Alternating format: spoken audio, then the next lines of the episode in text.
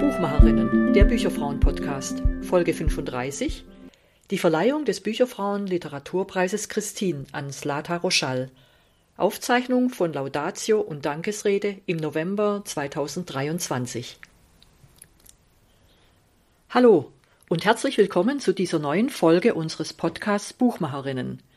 Ich bin Susanne Martin und Teil des Podcast-Teams. In unserer heutigen Folge nehmen wir euch mit auf die feierliche Preisverleihung des Bücherfrauen-Literaturpreises Christine. Sie fand am 10. November 2023 zum Auftakt der Jahrestagung in Erfurt statt. Zum ersten Mal seit der Pandemie kam unser Berufsnetzwerk wieder persönlich zum gemeinsamen Austausch und zur Mitgliederversammlung zusammen.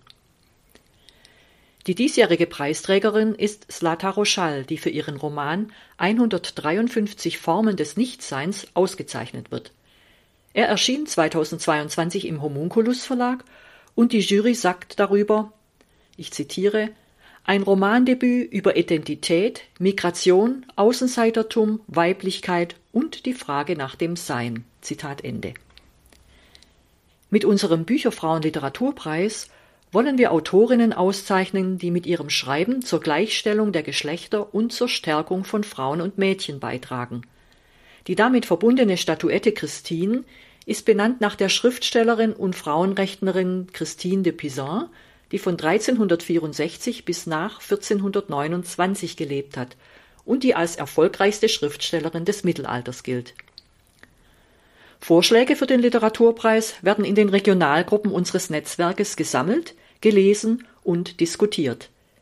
Jede Gruppe kann einen Vorschlag einreichen und aus diesen Titelvorschlägen wird dann die Longlist gebildet, die von einer dreiköpfigen Expertinnenjury geprüft wird. Sie erstellt daraus zunächst eine Shortlist und wählt dann die Preisträgerin aus.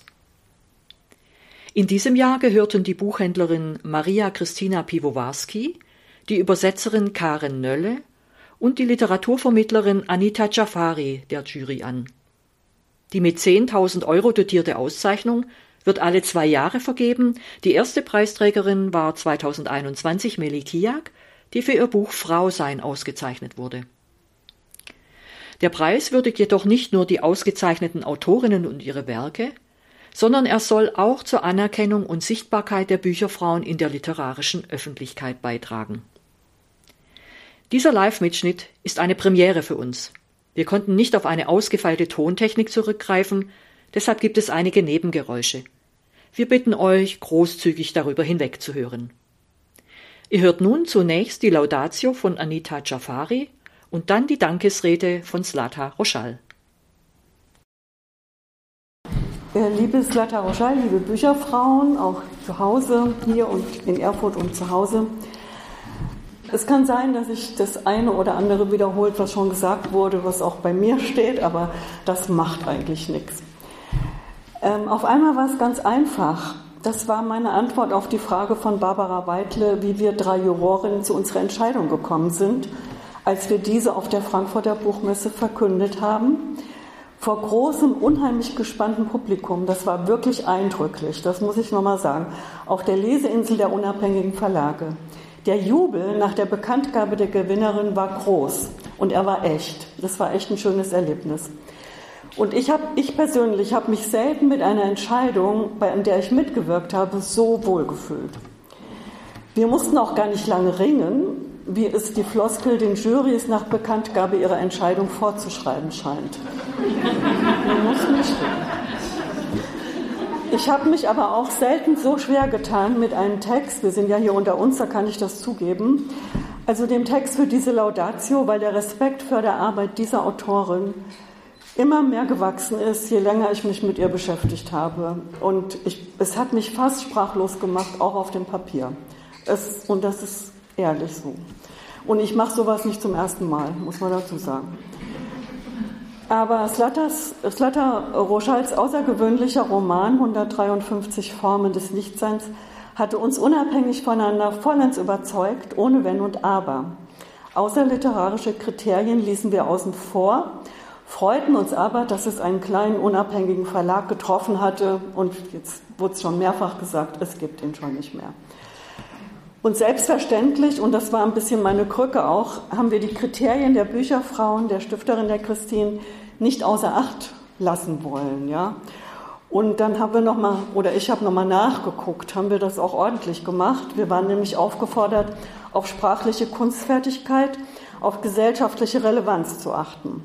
Außerdem soll der Preis zur Anerkennung und Sichtbarkeit der Bücherfrauen in der literarischen Öffentlichkeit beitragen und den literarischen Diskurs innerhalb des Netzwerks fördern.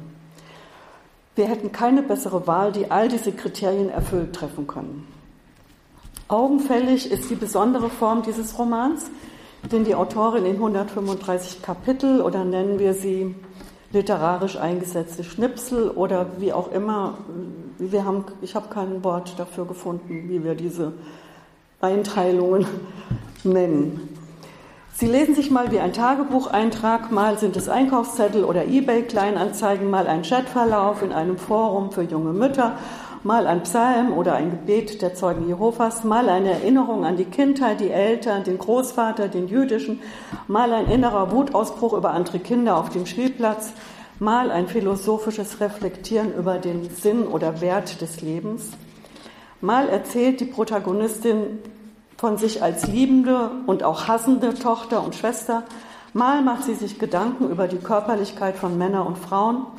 Und das Ganze nennt sich Roman und es ist auch einer. Die Ich-Erzählerin Xenia ähnelt der Autorin. Sie haben viele Gemeinsamkeiten. Xenia ist wie Slata Deutsch-Russin, mit ihren Eltern als Kind nach Deutschland eingewandert. Sie ist Tochter von Zeugen Jehovas. Sie ist Literaturwissenschaftlerin mit Promotion. Sie ist Schriftstellerin, Lyrikerin. Sie hat einen Mann und einen Sohn. Manchmal ist sie verblüfft, dass sie eine ganz normale Familie sind. Sie ist manchmal zweifelnde und manchmal stolze Mutter. Sie ist mehrfach mit Stipendien und Preisen ausgezeichnet. Die habe ich jetzt ganz bewusst hier weggelassen, weil die kann man nachlesen. Es steht überall.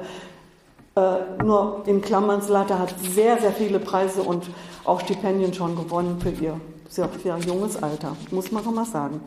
Sie ist Außenseiterin und Auserwählte mit irgendwie jüdischem Hintergrund, der sie aber beschäftigt. Sie ist scharfsinnige und hellsichtige Beobachterin ihrer Umwelt.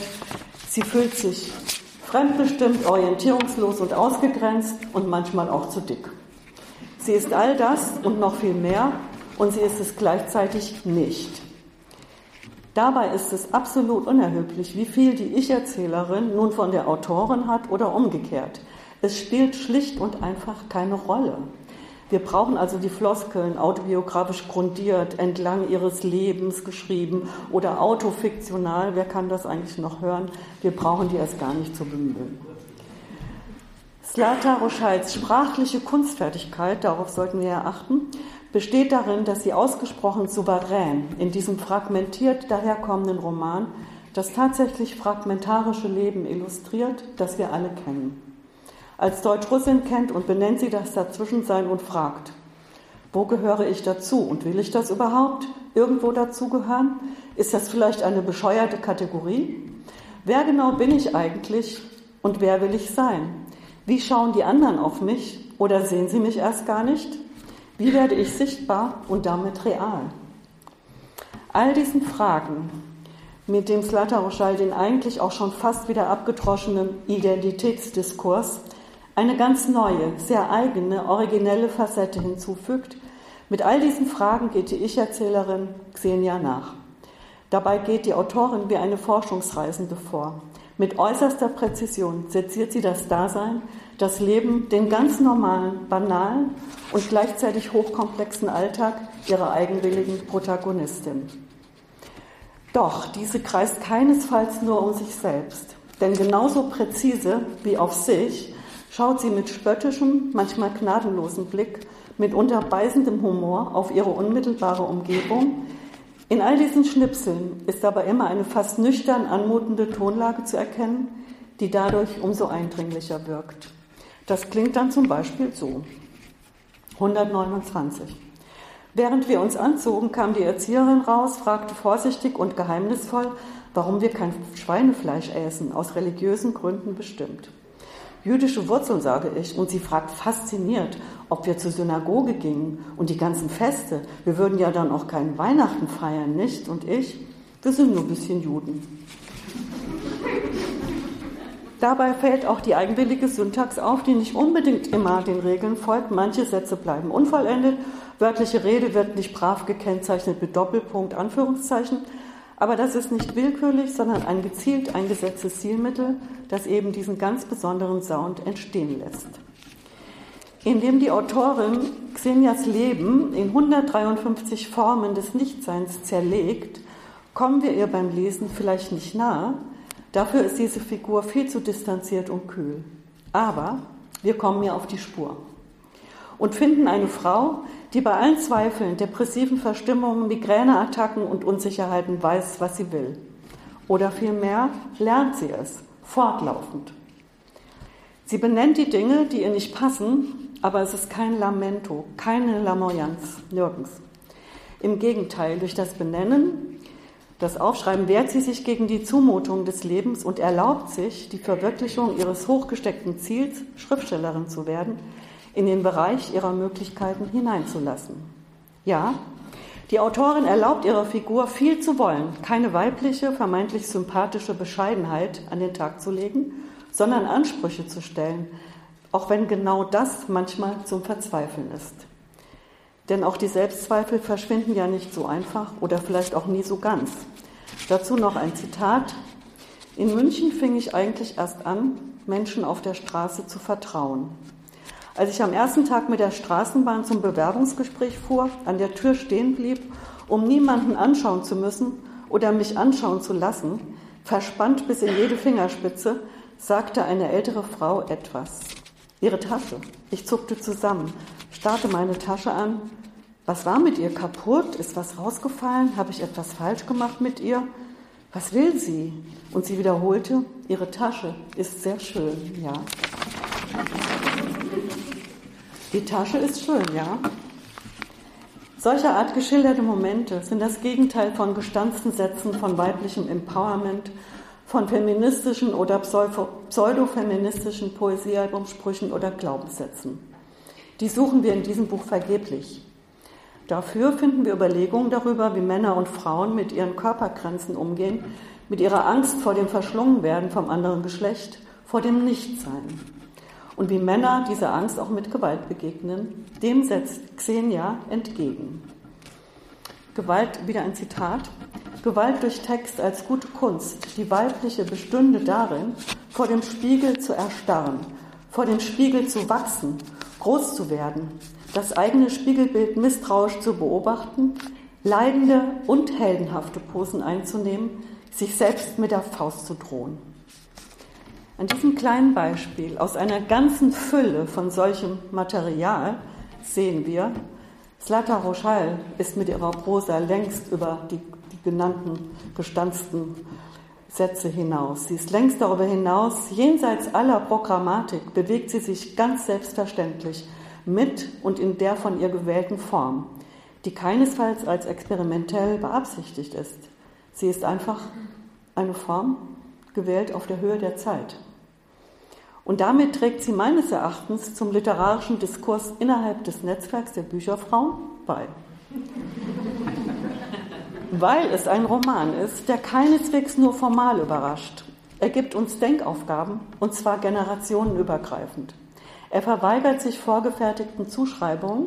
Postmigrantisch braucht man alles nicht. Alle diese Zuschreibungen sind absolut nicht nötig. Und vor allem ist es ein Roman, der uns als Leserin nicht unterschätzt. Und das könnten sich vielleicht manche Verlage auch auf die Fahnen schreiben.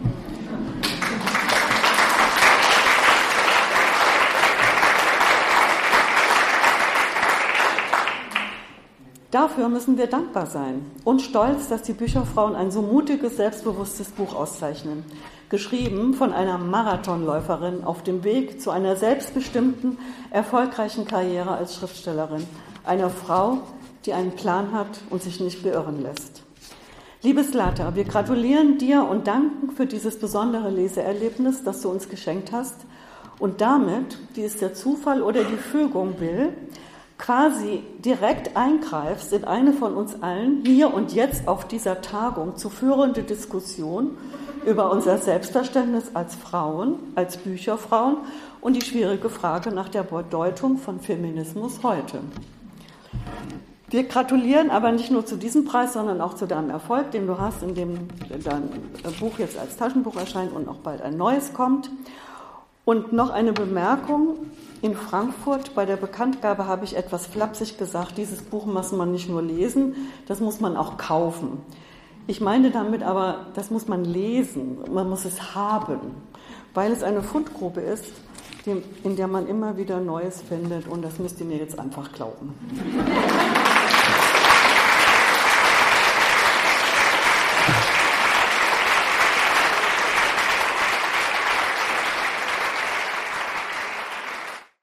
Vielen Dank für die sehr schöne Laudatio. Ich werde auch viele Sachen wiederholen, die schon gesagt wurden. Äh, was noch nicht gesagt wurde, ich war mir sicher, dass ich diesen Preis nicht bekomme. Mein Buch, dachte ich, ist nichts, was man als feministisch bezeichnet. Zwar ist die Erzählerin ein Mädchen, eine Frau, überlegt, wie sie es bleiben kann, ohne dabei verrückt zu werden oder in einem Nichtsein zu enden aber sie ist keine Heldin, wie man sie gern hat. Sie hat ein Problem mit anderen Frauen, mit ihrer Mutter. Sie freut sich darüber, einen Sohn, keine Tochter geboren zu haben. Und wenn ihr jemand nicht gefällt, dann sagt sie, sie ist dick, doof und hässlich. Egoistisch, selbstsüchtig, arrogant, liebt nur für sich, aber trotzdem bin ich besser als sie. Sie ist so unkorrekt, dachte ich, zu verbissen, gelegentlich zu depressiv. Außerdem ein kleiner Verlag, der inzwischen pleite ist, das Buch gerade kaum erhältlich und so weiter. Also war ich wirklich überrascht und habe mich wirklich gefreut, weil offenbar ein Buch auch ohne eine stets kampfbereite, wütende Heldin oder ein leidendes, aufbegehrendes Opfer des Patriarchats etwas Sinnvolles darüber sagt, was es bedeuten kann, eine Frau zu sein. Wie unangenehm dürfen weibliche Figuren denn überhaupt sein, ohne schlechte Verhaltensweisen aus reinem Prinzip übernehmen zu müssen? Was können sie sich leisten? Wie radikal darf Literatur sein, auch im Hinblick auf unser großes letztes Tabu, die Mutterschaft? Und können wir uns Figuren leisten, die über Probleme weiblicher Kollektive sprechen, die sich fremd fühlen darin und irgendwie doch dazugehören, die eben auch Menschen sind? Und wie soll man so, eine, so etwas wie eine Frau für sich gestalten? Also Frau, eine Frau, die nicht automatisch zum sozialen Wesen erklärt wird, mittels Kinder, Nachbarn, Kollegen, die sie zu beschwichtigen versucht. Eine Frau, die für keine Soft Skills, das Miteinander, die Atmosphäre, einen frischen Kaffee und sortierte Post und abgetippte Texte fremder, fremder Autorschaft sorgt. Und wie kann eine Stadt der Frauen funktionieren, wenn schon kleinste Offline-Bündnisse in meiner Umgebung scheitern, wenn Frauen auch Frauen entmündigen und Social-Media-Bewegungen analytisches Denken ersetzen, es reicht nicht aus, das gleiche Geschlecht zu haben, um miteinander gut auszukommen. Nicht im Körper und im Geschlecht ist die Überlegenheit oder die Niedrigkeit von Menschen begründet, schreibt Christine de Pizon. Bediene dich deines Verstandes. Wie aktuell ist dieser Aufruf jetzt, sechs Jahrhunderte später, wenn opferwillige Mütter wieder angesagt sind, mit Familienbetten, Biogärten, jederzeit zur Verfügung stehenden Körpern, wenn selbstgenannte Experten zu allen lebenslangen, lebenslangen Lagen aus dem Boden schießen. Ich weiß noch, wie eine Dozentin in der Germanistikvorlesung sagte, dass im Mittelalter Witwen und Nonnen, dass sie die Frauen, die freien Frauen gewesen sind. Sie hatten Geld, Zeit und Möglichkeiten, über beides zu verfügen. Ich buche Bahntickets der ersten Klasse und beobachte die Leute, meist Männer in Hemden, notiere mir die kleinen Unterschiede. Ich habe schon gelernt, besten Dank zu sagen und mit herzlichen Grüßen zu schreiben. Vor ein paar Jahren schrieb ich noch Professoren Guten Tag und wurde dann ermahnt, dass es so nicht geht. Und ich zwinge mich allein zu reisen, durch die Städte zu gehen, durch Restaurants, kennen Sie das, wenn Sie ganz normal aussehen und reden, aber wie ein Außerirdischer angesehen werden, weil Sie eine Frau sind? Und die Welt wird groß und ich nicht der Beste, aber doch ein Teil davon. Manchmal denke ich mir, ganz vorsichtig und rein hypothetisch so einen Satz, ich bin eigentlich gern eine Frau. Aber ich habe ihn bisher nie ausgesprochen, da fehlt noch was, ein Marmortisch, ein Vorzimmer mit Marmortisch und Dalmatinerfell und jungem Sekretär, herrlich weiße Gardinen, eine Sammlung geschleifter Säbel an der Wand. Und das Gefühl, über Bücher und möglicherweise auch über Bücher hinaus einen Wert zu haben, an den man selbst glauben kann, da ist noch Luft nach oben. Also ich sage jetzt das Gegensätzliche von dem, was ich normalerweise immer auf der Bühne sage. Ich rede von mir und nicht von Texten und Büchern. Also irgendwie geht das jetzt nicht anders. In der vorvorletzten Wohnung in Greifswald wollte mich ein Fotograf als Autorin zeigen. Am Schreibtisch mit Büchern und nachdenklichen Prosen und Gänsefedern. Das scheiterte daran, dass ich gar keinen Schreibtisch hatte. In der letzten Wohnung in München kam ein Team der Süddeutschen, um mich wiederum an einem Schreibtisch aufzunehmen. Dabei hatte ich gerade alles aufgeräumt, Staub gesaugt und der einzige leere Tisch stand in der Küche. Das Team sah sich um, wollte authentische Manuskripte, einen Bürostuhl zumindest. Und es gab nichts außer Kissen, Geschirr, Wasserfiltern, Plakaten an den Wänden. Schließlich nahm ich einen Kugelschreiber und versuchte von der Küche aus nachdenklich zu schauen. Eigentlich war es kein Problem, aber jetzt in der Wohnung in München, wo ich jetzt bin, habe ich ein eigenes Zimmer, ein kleines, zugemülltes, weiterhin nicht fotogenes, aber ein eigenes Zimmer, das nach Kneipkerzen mit Sandalholz riecht, will darauf nicht mehr verzichten. Ich glaube, die Vermieter dachten, dass wir bald ein zweites Kind bekämen und dafür vier Zimmer bräuchten. Als ich sagte, das wird dann mein Zimmer, schauten sie verwundert auf. Gerade kann ich mir kein kleines Kind mehr erlauben, keine Katze, keine Krankschreibung, aber ich erlaube es mir mit Vorständen und Kulturreferaten und Jurys zu diskutieren. Zum Beispiel, was lange Residenzen ohne Kind angeht, das sind dann die modernen Kloster für Frauen oder Honorare und immer öfter das zu tun und das zu sagen, was ich für richtig halte, mich ab und zu wohl zu fühlen, auch wenn es den Richtlinien eines Stipendiums nicht entspricht. Schau mal, schrieb ich eine Freundin, so eine Statuette soll ich bekommen. Christine, das ist Alex, Alex, das ist Christine. Die Augen sind geschlossen, schrieb die Freundin zurück. Sie steht wie eine Kerze, hat etwas Weibliches, Biegsames. Frauen passen sich halt leichter an, sagte ich, wenn sie auswandern oder von vorne beginnen müssen. Aber wie kann sie sich das Weiche erlauben? Auf weichen Frauen reiten doch ihre Kinder und Eltern und Ehemänner rum. Vielleicht ist es ein Moment, in dem sie kurz die Kontrolle verloren hat. Und dann begannen wir zu diskutieren und ich sagte, wir müssen immer auf der Hut sein, immer wachsam. Und sie sagte, Leute merken einfach, was du ihnen erlaubst und was nicht. Ich fühle mich gut in einer Stadt, unbedingt einer großen Stadt, die mich vernetzt mit Menschen, die mir gefallen, in der ich auch anonym bleiben kann. Und das müssen nicht lauter Frauen sein, das gar nicht. Es gäbe dann sicherlich weniger Strafdelikte und Kneipen und Gefängnisse, aber es bräuchte unbedingt diese Möglichkeiten der Wahl. Jede muss machen können, was sie will, ob tugendhaft oder nicht, sich kleiden, wie sie will, ihre Kinder dann aus der Kita abholen, wann es ihr eben passt, ohne dafür von Männern zurechtgewiesen oder von anderen Frauen verachtet zu werden. Wir vergessen oft, dass Frauen verschieden sind, reden von dem Feminismus. Gleichzeitig ist die Rede von pluralen Männlichkeiten, vielseitig, immer im Wandel in Kombination mit anderen Faktoren so ein Preis, denke ich mir, von Frauen zu Frauen kann alles Mögliche werden. Denn es gibt nun mal völlig unterschiedliche Auffassungen von Literatur, verschiedene Texte und völlig verschiedene Frauen. Ich freue mich über diesen Preis, weil er mir sagt, dass es nicht unbedingt glatte, eindeutige Texte mit moralischer Zielsetzung und erhobenem Zeigefinger sein müssen, die sowas wie, das klingt jetzt etwas kitschig, Solidarität unter Frauen schaffen. Und da ich mittlerweile dachte, mich aus diesem Bereich wieder selbst ausgeschlossen zu haben, ich fühle mich bei den meisten feministischen Lesungen unwohl. Das letzte Mal habe ich mich mit allen auf der Bühne zerstritten. Und ich schreibe auch liebe Gedichte als Boykottaufrufe, freut es mich umso mehr. Am Montag rief ich bei einer jüdischen Gemeinde, an der mein Großvater angehörte, und eine völlig unbekannte Frau am Hörer sagte, Gratuliere dir zum Preis, wie schön, dass solche Mädchen wie du solche Preise bekommen.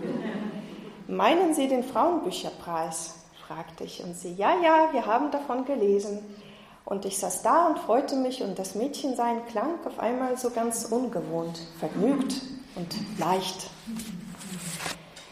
Im nächsten Buch setze ich eine Frau in ein kleines Hotelzimmer in Berlin. Eigentlich hat sie alles, genug Geld von ihrem Mann, gesunde Kinder, ein eigenes Haus und trotzdem geht es ihr nicht gut. Es findet fast keine Handlung statt. Sie fährt nicht nach Indien, um sich selbst zu finden. Sie freundet sich mit niemandem an, sie lässt sich nicht scheiden, sie verkündet auch kein neues Geschlecht, rasiert sich nicht die Haare ab und trotzdem findet etwas statt, eine mentale Umkehr, eine zarte Einsicht, die Dinge, die nur sprachlich abgefangen werden können für die es Literatur braucht. Im Januar sind die Formen des Nichtseins wieder gedruckt. Im Februar erscheint ein Buch bei Ulstein, dann hoffentlich ein Lyrikband. Es geht weiter und irgendwann auf irgendeiner Bühne will ich ein Glas hinstellen, mich strecken und ganz beiläufig entspannt sagen, ach wissen Sie, eigentlich bin ich ganz gern eine Frau. Vielen Dank.